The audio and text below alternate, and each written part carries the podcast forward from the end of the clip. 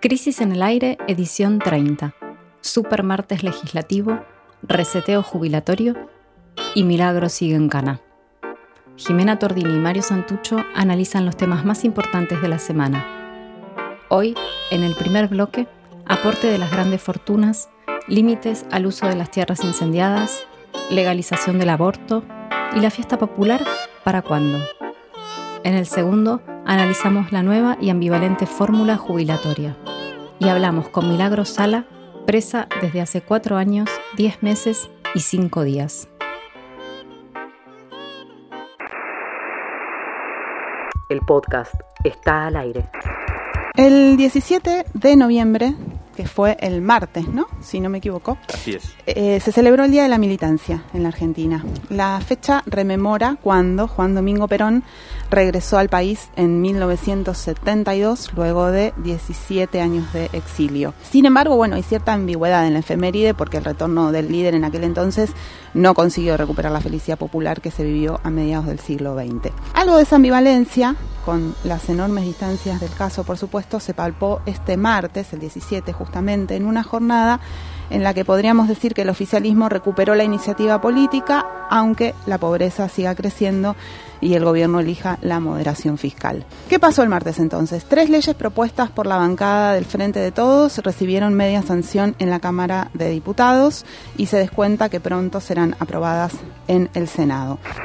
La que más polémica generó fue el aporte extraordinario a las grandes fortunas, que como su nombre lo indica, propone el cobro de un monto por única vez a las personas más ricas del país, entre las que se encuentra el propio autor de la iniciativa. El proyecto surgió al inicio de la pandemia y luego de varias semanas en las que se evaluó su factibilidad fue presentado formalmente en agosto a la espera de la oportunidad para su tratamiento, pero recién la semana pasada, en el marco de una serie de malas noticias para los sectores populares, difundidas por el gobierno, como la suspensión del IFE, el ingreso familiar de emergencia, los diputados del kirchnerismo finalmente se decidieron a avanzar. El aporte extraordinario fue aprobado por 133 votos a favor, 115 en contra y solo dos abstenciones que corresponden a los legisladores de la izquierda trotskista. El otro proyecto que recibió media sanción eh, el martes, el super martes parlamentario, fue la modificación de la ley de fuego, en respuesta a la ola de incendios que arrasaron con más de 800.000 hectáreas en lo que va del año. La idea de, de, esta modificación de la ley fuego es prohibir por 30 años el desarrollo de actividades empresariales distintas a las que esas tierras tenían antes de su quema. El grueso de la oposición, básicamente Cambiemos, al igual que con el aporte extraordinario, votó en contra, denunciando que son medidas hostiles e incluso dijeron que discriminatorias contra los empresarios. Se replica esta lógica ¿no? en la cual la oposición cambiemita termina defendiendo la propiedad privada como principal eje de la República, eh, mientras cualquier intento de empardar un poco de distribución de la riqueza aparece como una especie de afrenta eh, a la libertad.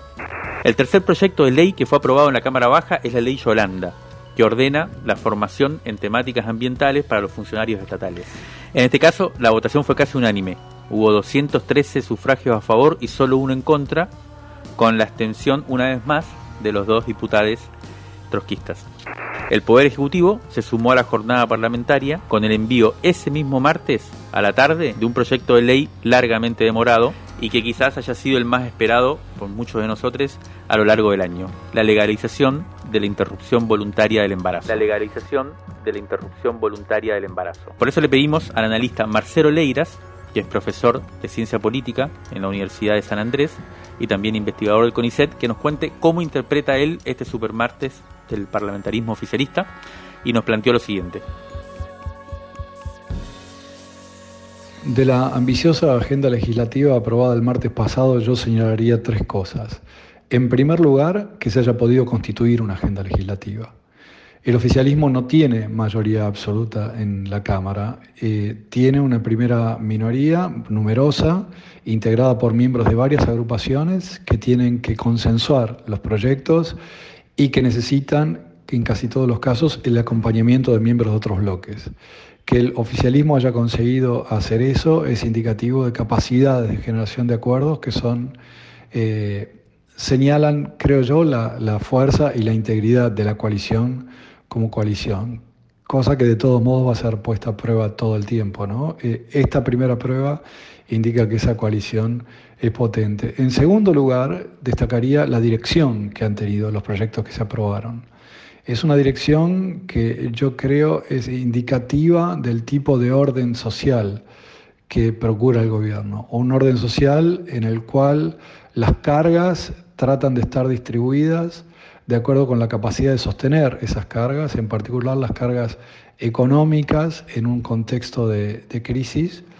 Eh, y es también un orden social en el cual eh, la actividad eh, privada no puede poner en juego bienes públicos, como por ejemplo es la salud del medio ambiente. ¿no? El, el proyecto sobre el uso de las tierras que han sido incendiadas me parece que pone un límite a la explotación de la propiedad en contraste con la protección de bienes públicos y que resguarda a estos bienes públicos. Y finalmente creo que es muy importante la presentación del proyecto sobre interrupción voluntaria del embarazo, porque a pesar de mm, la dificultad que puede entrañar su aprobación para algunos sectores del, del oficialismo, miembros del Frente de Todos, implica, sin embargo, el cumplimiento de un compromiso electoral. Y el privilegio del cumplimiento del compromiso electoral me parece preserva la credibilidad de la palabra presidencial, en este caso, es un recurso político extraordinariamente valioso, especialmente valioso en un contexto de crisis como este.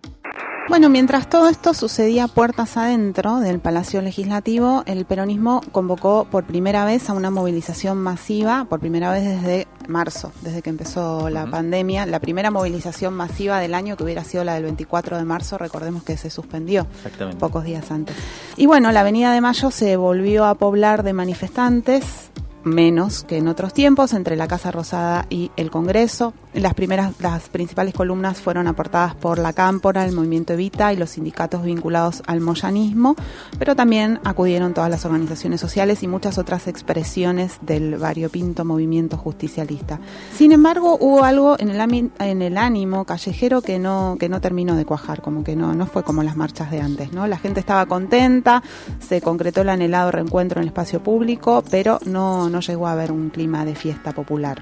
Entre por ahí un poco de timidez o quizás cuidado o, o bueno, falta de claridad en la convocatoria. Algo parecido pasó al día siguiente también, el miércoles 18, el 18N, en donde había un pañuelazo convocado por la campaña por nacional por el derecho al aborto legal, seguro y gratuito, en donde bueno también había había convocatoria, pero no llegaba a, hacer bueno la fiesta que podría haber sido después de que el gobierno presentara el proyecto luego de tanto de tanto pedírselo. Es muy difícil explicar estas sensaciones, las causas seguramente no serán unívocas, pero tal vez haya que tomar nota de que la recuperación de la calle luego de la pandemia no va a ser algo tan inmediato, tan lineal ni tan automático y que seguramente requiera eh, nuevas creatividades populares. Vamos a la cuestión del aborto. Los votos de los parlamentarios para que el aborto finalmente sea ley se definen de manera individual y no por disciplina partidaria. Por eso la capacidad de movilización, bueno, puede ser definitoria y esta cuestión que comentaba recién va a ser muy importante. Para conocer cómo está la relación de fuerzas en el Congreso, le pedimos a Amanda Alma, compañera periodista que tiene vasta experiencia como corresponsal parlamentaria, le pedimos que nos cuente cómo está ese famoso poroteo del que tanto se habla y, nos mandó un audio que, que nos dice esto. La Secretaría Parlamentaria de la Cámara aún no giró, no informó cuáles son los giros que va a tener este proyecto, pero eh, sí se sabe que seguramente va a ser cabecera del debate, como en el 2018, la Comisión de Legislación General que hoy preside Cecilia Moró, que además de ser diputada del Frente de Todos, es la vicepresidenta del bloque. Quienes presiden las cuatro comisiones a las que se cree que va a ser girado este proyecto, en función de lo que fue el debate en 2018, se sumaría también, además de legislación general, legislación penal, porque hoy está criminalizado el aborto en el código, en los artículos 86 eh, y 87 y 85 principalmente, y también la Comisión de Salud y la de Mujeres y Diversidad. Todas las personas que presiden, todos los diputados y diputadas que presiden estas tres comisiones están a favor de la legalización del aborto. Así que lo que se augura es un trámite bastante acelerado. En la Cámara de Diputados hasta el momento hay alrededor de 20 legisladores de los 257 que no manifestaron públicamente su posición. Hay solamente una que ya se sabe, que en el 2018 votó a favor y anticipó que ahora va a rechazar el proyecto, es la diputada radical Aida Ayala de la provincia de Chaco. Y todavía se está esperando la resolución, digamos, la manifestación pública de aquellos legisladores de la Cámara Baja que aún no han eh, dicho cuál es su posición. Pero desde digamos, quienes impulsan dentro de la Cámara esta discusión y están a favor de que se apruebe, eh, auguran, digamos, que va a ser una votación favorable. ¿no? No, no hay indicios que permitan entender o pensar que haya un rechazo en la Cámara Baja, replicando en cierto sentido lo que pasó en el 2018. Obviamente el punto de atención está sin duda en el Senado. Allí son 72 los, los senadores de todas las provincias, recordemos que son tres por distrito, todos los distritos, todas las provincias y la ciudad de Buenos, Aires justamente tienen eh, tres, senadores, dos por la mayoría y uno por la minoría, y allí está más clara la definición. Hay cuatro senadores nada más que no han dicho públicamente su posición, de los cuales son todos ingresados, digamos, en el 2019. Ahora, en estos días, a partir de la presentación del proyecto formal en, en, la Cámara de Diputados, se dio a conocer, por ejemplo, a través de notas periodísticas que uno de los senadores indecisos, de los cuatro senadores que no habían manifestado todavía su posición, es el senador por Santa Fe, Mirabella. El senador Mirabella había presentado cuando ingresó en reemplazo de Omar Perotti, que ahora es el gobernador de Santa Fe, un proyecto para eh, la interpretación más clara del artículo 86, ¿no? que penaliza el aborto en la Argentina salvo por algunas causas. En las últimas horas se dio a conocer en una entrevista radial su posición favorable. Esto quiere decir que por ahora habría expectativa de que eh, todavía los que quedan, los tres que quedan para manifestarse, puedan hacerlo favorablemente en una perspectiva también de debate conjunto. No sabemos lo que va a pasar, no se puede augurar un final, pero sí lo que se puede anticipar es que seguramente a fines de este año 2020 habrá media sanción, por lo menos en diputados, y seguramente al inicio del año próximo se podrá comenzar la discusión en Senado, con la expectativa, como decía, de que sea un debate bastante más, más corto, más eh, acelerado, con menos intervenciones eh, públicas, digamos, con menos participación de la ciudadanía, porque lo que se comprende desde ambas cámaras es que ese proceso ya fue saldado en 2018. En cualquier caso, y para cerrar este primer bloque sobre la quizás el hecho más importante de la semana, eh, lo que habría que decir es que el supermartes de la militancia puede haber sido la señal de un cambio de etapa. Lo propondría como, al menos como hipótesis. Noviembre es el mes en el que el gobierno salió de la oscuridad absoluta en los frentes económicos y sanitarios y comenzó a ver, podría decir, una luz al final del túnel. Si querés una metáfora más futbolística, Jimmy, a vos que te gusta el fútbol, yo diría que dejó de atajar penales y empezó a salir del área propia, aunque todavía no pasamos ni siquiera la mitad de la cancha. Pero ¿en qué sentido uno dice cambió la coyuntura? Bueno, básicamente logró estabilizar al dólar, eludiendo por ahora una mega devaluación. Mientras parece haber dejado atrás el pico de contagios y se prepara para conseguir la vacuna que nos salve a todos. Ahora bien, eso no quiere decir que el horizonte esté despejado ni mucho menos. Sobre todo, la vida cotidiana del pueblo sigue empeorando y el acuerdo con el FMI es una incógnita que si sale mal puede tirar por la borda toda la estrategia diseñada por el gobierno. Bueno, pero lo cierto es que el conflicto social comienza a ocupar el centro de la escena y se avecinan luchas sociales que pueden ser decisivas. Entonces vamos a ver cuánta es la fuerza real que acumuló la derecha durante los últimos meses, en los cuales parece haber tenido la iniciativa, y vamos a ver también cuál es la vitalidad de las fuerzas populares que pugnan por una democratización de la sociedad en medio de una de las peores crisis de la historia.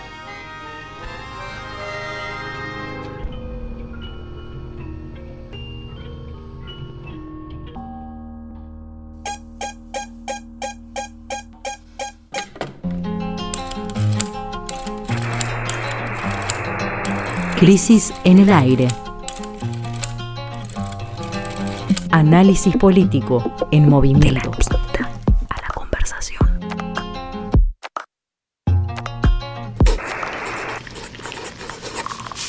Revistacrisis.com.ar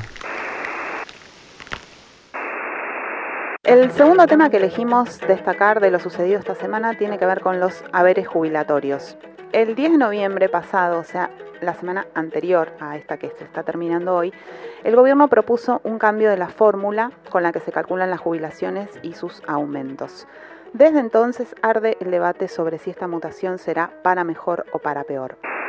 El lunes 16 de noviembre, la Mesa Nacional de Juntos por el Cambio sacó un comunicado anunciando su rechazo a la reforma, que debe tratarse a través de una ley, porque, dijeron, perjudicará a los jubilados. Y en su comunicado, la Mesa Nacional de Juntos por el Cambio recuerda que el actual oficialismo protagonizó protestas, los acusa literalmente de responder con piedras contra la reforma macrista de las jubilaciones, si se acuerdan, eso ocurrió en 2017. En diciembre. En diciembre. En el Congreso, me acuerdo perfecto.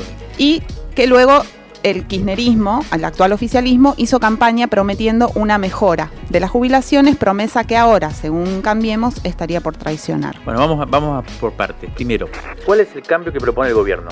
La fórmula jubilatoria actual está atada a la inflación y se ajusta cada tres meses. ¿Qué quiere decir que está atada a la inflación? Que un 70% del haber se rige por el índice de inflación, o sea, de los aumentos se rigen por el índice de inflación, y el otro 30% por la variación del salario medio registrado, que básicamente es el salario de los que aportan al sistema previsional. Esto se llama RIPTE, remuneración imponible promedio de los trabajadores estables. Es un promedio que se hace con la masa salarial de los trabajadores que están registrados y que son los que en general aportan al sistema previsional. Entonces, la fórmula está hecha de aumento actual, que fue la que impuso el macrismo en el 2017, está hecha por un 70% del índice de inflación y un 30% de esa variación del salario medio conocido como RIPTE. Bueno, esto se, implicó, se, empezó a aplicar en marzo del 2018 y cuando se aplicó, y por eso buena parte de las movilizaciones también, eh, lo que hizo fue ajustar de una manera tal que caían el ingreso jubilatorio en ese momento. En ¿no? términos reales. En términos reales. ¿Qué pasó? En ese momento el gobierno de Macri computó enero, febrero y marzo de 2018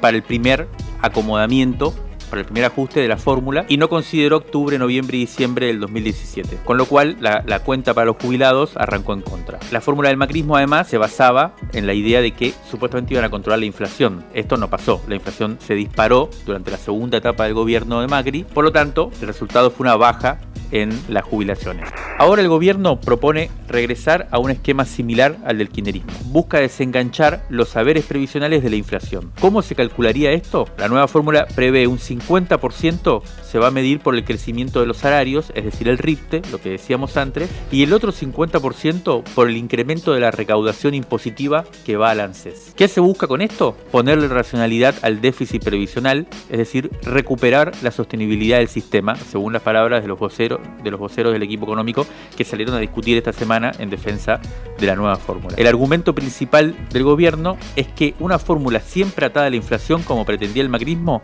no puede generar mejoras reales. Solo permite que los saberes empaten con el aumento general del costo de vida y eso en el mejor de los casos porque como vimos entre 2018 y 2019 no fue así. La fórmula propuesta por el oficialismo es procíclica, que quiere decir que los saberes aumentan en términos reales durante los años buenos para la economía. ¿no? Mientras la economía crezca, los saberes de los jubilados van a crecer en términos reales, o sea, van a mejorar su poder adquisitivo. Pueden crecer más que la inflación, en Exacto. teoría. A su favor, el kirchnerismo además argumenta que durante su gobierno efectivamente las, las jubilaciones aumentaron y específicamente en los años donde rigió esta fórmula eh, y aumentaron un 25% en términos reales. Bueno, las preguntas son varias, ¿no? Una es si es esperable este ciclo de crecimiento que haría que las jubilaciones eh, mejoren, es decir, que haya un aumento de los salarios y de la recaudación en el corto plazo.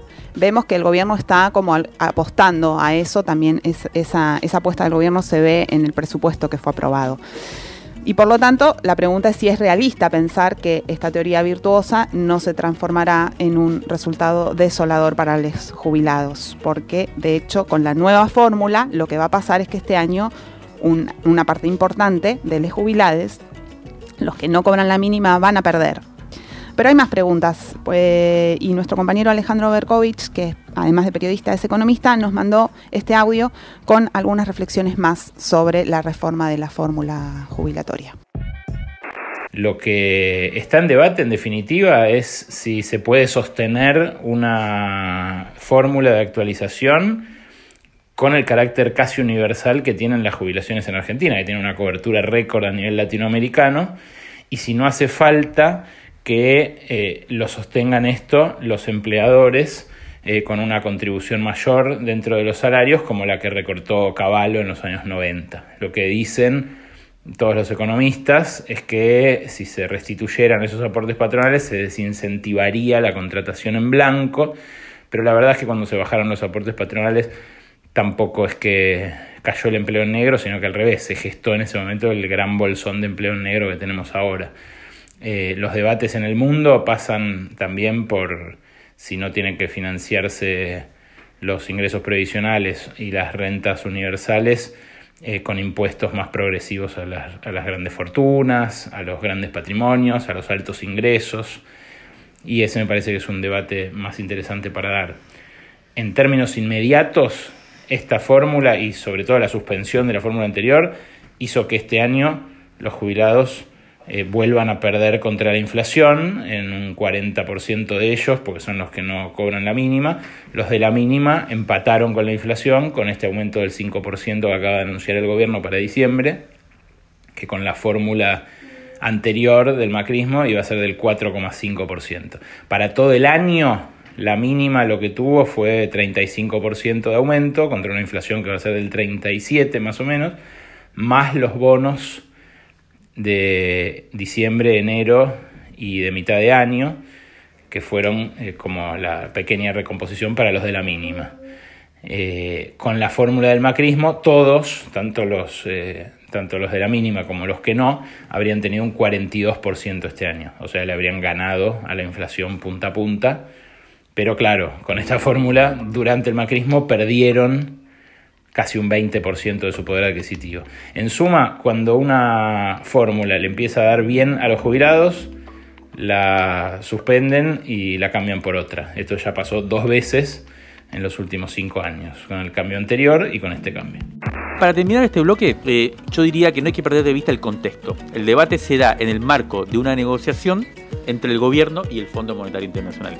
A cambio de perdonarnos un par de años los pagos a los que se comprometió de forma irresponsable el gobierno de Macri, se espera que el FMI nos proponga reformas estructurales, nos sugiera, nos oriente reformas estructurales que son el gran problema ¿no? para cualquier país soberano que tenga que pensar su economía, ser monitoreado por el FMI. Una de esas exigencias suele ser, a lo largo de la historia, la reforma jubilatoria. El FMI sabe que los, gastos jubilatorios o las inversiones jubilatorias de los, de los estados son grandes, casi siempre pide ajuste en términos jubilatorios.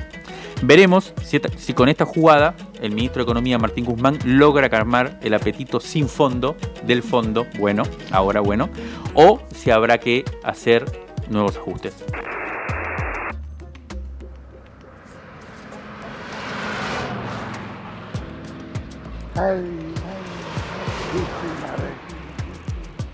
Que yo me fui de mi barrio. Pero pan, pero pan, pero pan, pero pan, pero pan. Si siempre, siempre estoy llegando.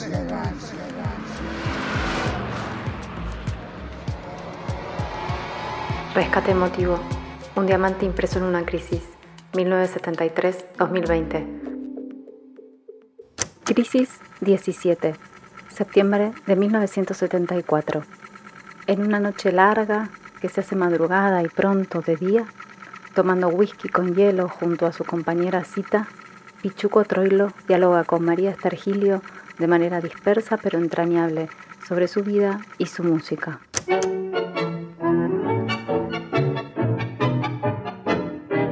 El primer bandoneón me lo regaló un tío. Se lo compró un ruso. Costaba 50 mangos. Le pagamos 10 y no apareció nunca más. El de ahora tiene muchos años. Varias veces me lo robaron. Se llaman descuidistas. Pero siempre me lo devuelven. Aparece un tipo en casa de algún amigo con el bandoneol y dice, mire don, le sacaron el bandoneol a Pichuco. Después le paso algunos mangos a ese bandoneón no hay reducidor que lo compre. Todos lo conocen. La gente me quiere, la gente que camina como yo siempre quiere a los que le hacen bien. ¿Cómo camino yo? Así un poco al bardo, sin ton ni son. Es gente que quiere al tango y por eso me quiere.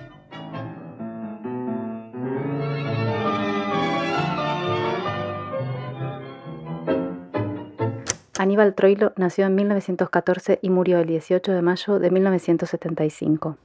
Fue bandoneonista, compositor y director de orquesta. Cita, su compañera de toda la vida, cuenta en esta entrevista que un día Pichuco se fue a comer con los amigos a un bar y se bajaron tantas botellas y se pusieron a cantar tan fuerte que vino la policía y se los llevó a todos. Cuando estaban en la comisaría, Troilo lo agarró del brazo a uno de los amigos y le preguntó, ¿A quién vinimos a sacar?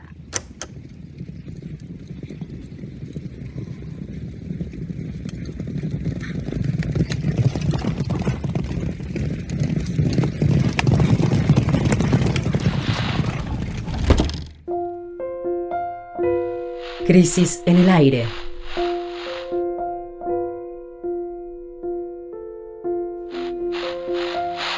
Los sonidos de la tinta y sus discusiones.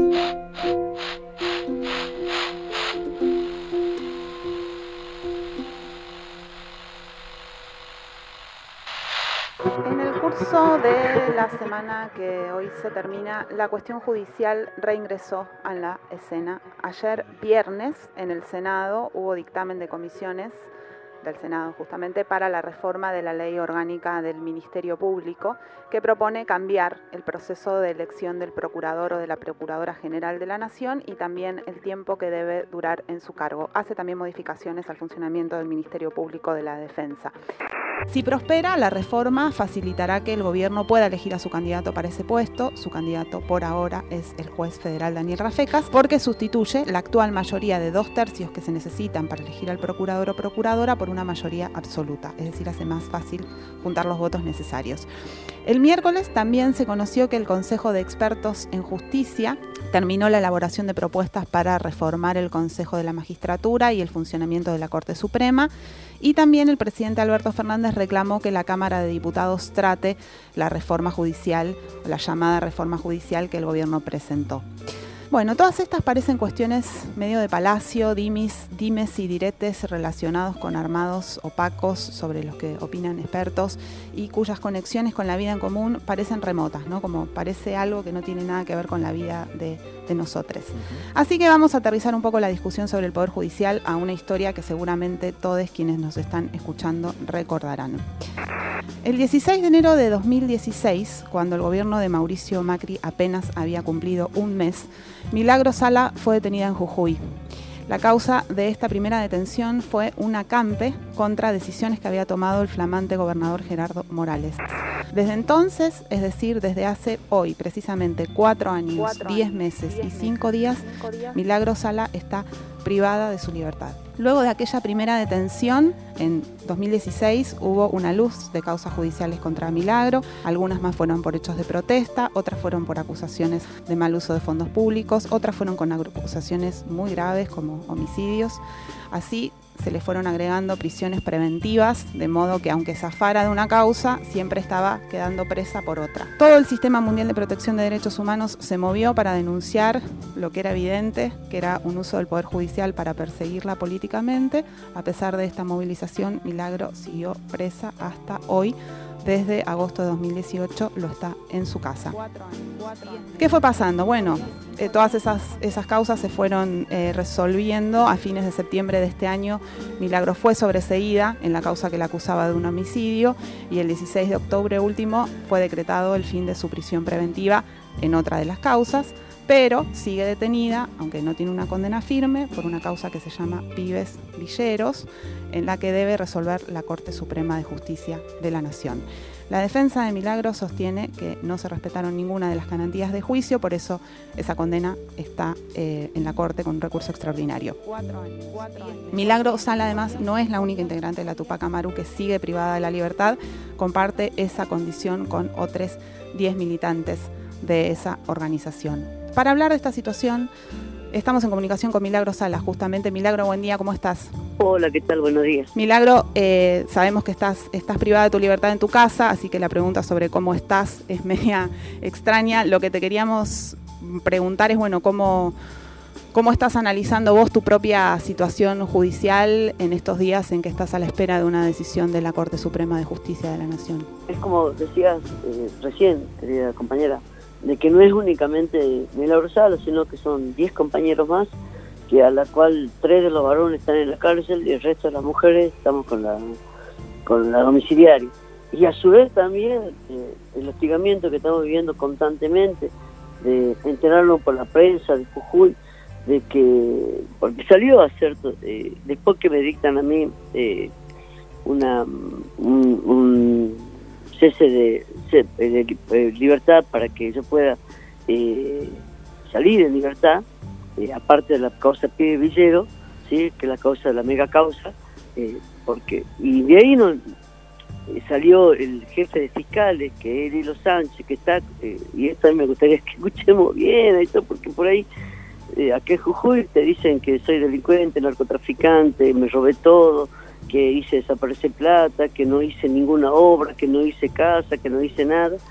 Cuando uno, nuestras obras se miran y se tocan, cuando uno está lamentablemente viendo Jujuy la corrupción grande que hay acá y que el jefe de fiscal, el que me acusa, el que me, el que me armó todas las causas, junto con otros jueces, eh, hoy está siendo acusado, no, no tiene una denuncia, sino tiene varias denuncias por violencia de género, por atropellar al personal eh, a la cual eh, depende de él, y hay jueces también que están denunciados eh, por, la, por la misma causa también de violencia de género, otro por violación, como en el caso de Pablo Vaca. Eh, y te doy estos cuatro, eh, Pablo Vaca fue denunciado este año por violación por una de las novias que él tenía, de una de las amantes. y, ¿Y por qué hago ver esto? Porque la justicia, lamentablemente, aquí en Jujuy, tiene ojo para uno y para los otros no, no la tiene nada. Lamentablemente venimos pidiendo a los gritos de que revean las causas nuestras eh, y lamentablemente no pasa nada, no pasa nada. Y simplemente nosotros lo que decimos de que por favor reveen lo, nuestro, porque la vida nuestra se va, sí, se va. ¿Y por qué digo que la vida nuestra se va? Porque tenemos la compañera Gladys Díaz que eh, perdió los nietos por esta mm. situación judicial, eh, tenemos la compañera Mirta Isama, que tiene la madre con cáncer, eh, tenemos la compañera eh, eh, Graciela López, que también no está nada, bien de salud, el compañero Nieva, que perdió el padre este año, falleció el padre de él, todos estamos teniendo una situación muy tensa dentro de nuestra familia y, y nos, da, nos da mucha indignación porque no es que estamos pidiendo favores, no estamos pidiendo favores, estamos pidiendo que queremos que sean justos con nosotros. Cuando el querido Alberto Fernández asumió como presidente, discutían si éramos presos políticos o si éramos con detención arbitraria. Y discutían, pero discutieron con como 10 meses, si, qué éramos. Y llegó un momento que nosotros dijimos, nosotros no nos interesa qué somos, si somos presos políticos o, o estamos con detención arbitraria, pero ese era nuestro problema. Pasaron 10 meses de la, de la asunción de, eh, del, querido Alberto, eh, ya vamos a cumplir eh, un año y seguimos lo mismo, seguimos. La reforma judicial era que se iba a tratar y no se trató y, y, mm. seguimos lo mismo. Y discúlpame si estoy entreverando todas las cosas porque es un, un, común de todo lo que nos está pasando y que sentimos que nadie nos escucha, que todos miran por el otro lado, que privilegian los, los acuerdos políticos y que a nosotros no, nos tienen, Gerardo Moreno tiene como un botín de guerra y, va a Buenos Aires y en Buenos Aires él es el mejor, el piola, el que eh, habla sobre la unidad de los argentinos, viene acá a Jujuy, se convierte en un león, amenaza. Nosotros hasta el día de ayer, eh, eh, y esto también lo quiero denunciar, nos siguen sacando las cosas. Hay compañeros que tienen las piletas abandonadas y cuando nuestros compañeros quieren eh, ir a, pintar la pileta, quieren eh, eh, arreglar la pileta para los que menos tienen, para los niños, viene la policía, los corre los compañeros, los lleva por delante y no dejan que nuestros compañeros recuperen la pileta nuestra. Es la pileta de la Tupá, donde hay centro de salud, donde hay una guardería. no nos quieren entregar la pileta porque el, Gerardo Morales todas las 26 piletas de la Tupac Amaru le entregó a los distintos municipios. Y no quiere, no quiere, y, no hay nadie que no escuche, y no es la pileta de Milagro Sala, mm. no es la pileta de un sector chiquito, de un grupo chiquito, es la pileta de, los niños, de los niños que tienen que, eh, que en esta época acá en Jujuy hace muchísimo calor y, y queremos que, que, que, nos den lo que nos corresponde a nosotros, nosotros lo hicimos con mucho sacrificio, y eso es parte de la obra de la Tupac Amaru, y eso es lo que dice Gerardo Morales, que nos robamos y que nos robamos todo, y que somos los delincuentes. Milagro, buen día, te aprovecho para saludarte, te habla Mario Santucho, es un gusto, un gusto poder hablar con vos. Eh, y, me, interesaría, si te parece, preguntarte específicamente por esto que decides los acuerdos políticos, ¿no? Porque evidentemente por como bien contás y por mientras hemos seguido intentado seguir la situación de ustedes en, Jujuy, es evidente que la justicia jujeña eh, está al servicio del poder político y está actuando claramente eh, de manera contra ustedes, eh, criminalizante y demás. Entonces uno tiende a pensar que, como decías, ya 10 meses después de la asunción del cambio de gobierno y teniendo en cuenta que en Jujuy es evidente que el macrismo no fue todavía, eh, si, la solución es política. Sin embargo, vos planteás, te escuché hablar esta semana y ahora también lo decís, esta lógica de los acuerdos políticos, ¿no? Entre, entre, evidentemente, los poderes nacionales, provinciales. ¿A vos qué te parece? ¿Cómo, cómo se podría eh, eh, resolver esto de una forma justa, pero por supuesto apelando a la política, ¿no? Porque la justicia no responde. A lo mejor algunos van, a, van a creer o van a decir de que Milagro Sala está pidiendo que haya un acuerdo político para que tengamos la libertad.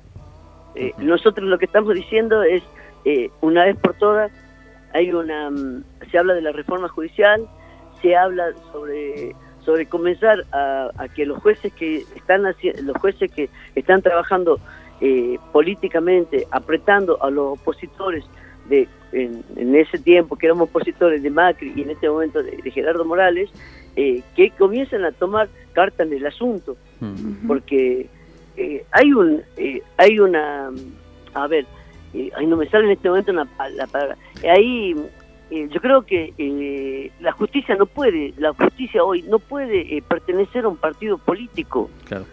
No puede ser que los tanto los fiscales como los jueces sean puestos ya sea por los radicales o por, los peronistas. No nos olvidemos que no solo en Jujuy hay presos políticos, sino en todo, en todo el país, en todo el país, y también se avanza, porque Jujuy fue una de las provincias que usaban como laboratorio, y ahí avanzaron con Buenos Aires, avanzaron con Mendoza, avanzaron con Cristina, con Devido, con Burú, con muchos compañeros nuestros. Después eh, Brasil, después Bolivia, eh, Brasil con Lula, Bolivia con, L, con Evo, con Correa, y y, en alguna parte, en alguna parte tiene que frenarse esta locura de la que estamos viviendo, mucho de lo que somos hoy presos políticos, detención arbitraria, se tiene que frenar esta locura, nos están matando en vida, nos están matando en vida, y nosotros hemos rendido cuenta, nosotros demostramos en los distintos juicios de que cómo nos apretaron a nosotros, cómo apretaron a los a los testigos, cómo entraron a balear a las casas de algunos testigos. Hay testigos que están en 16 causas, mm. que son los mismos que nos acusan, que nos apuntan con el dedo. Es una locura lo que estamos viviendo, es una locura. Y cuando te ponía a buscar dónde o qué trabajan esos testigos, en qué andan esos testigos, y te pone a fijar que son funcionarios de Gerardo Morales, o tienen cargo en el Senado, o tienen contrato en la Cámara de Diputados de la Nación. Milagro, eh, tenemos que terminar esta charla, es tremendo, sigue siendo tremendo todo lo que les, les está pasando a ustedes. Esperamos que la, la respuesta a esto política aparezca pronto. Muchas gracias por haber hablado con nosotros, te mandamos un abrazo. Gracias a ustedes. Esto fue Crisis en el Aire, edición 30. Encontranos en todas las plataformas de podcast o los sábados de 8 a 9 en Radio Nacional AM870. Hasta el próximo episodio.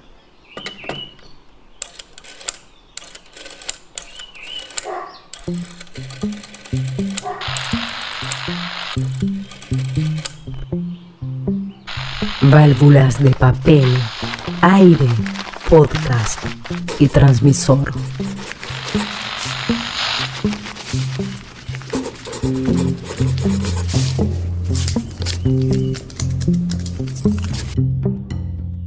Crisis en el aire.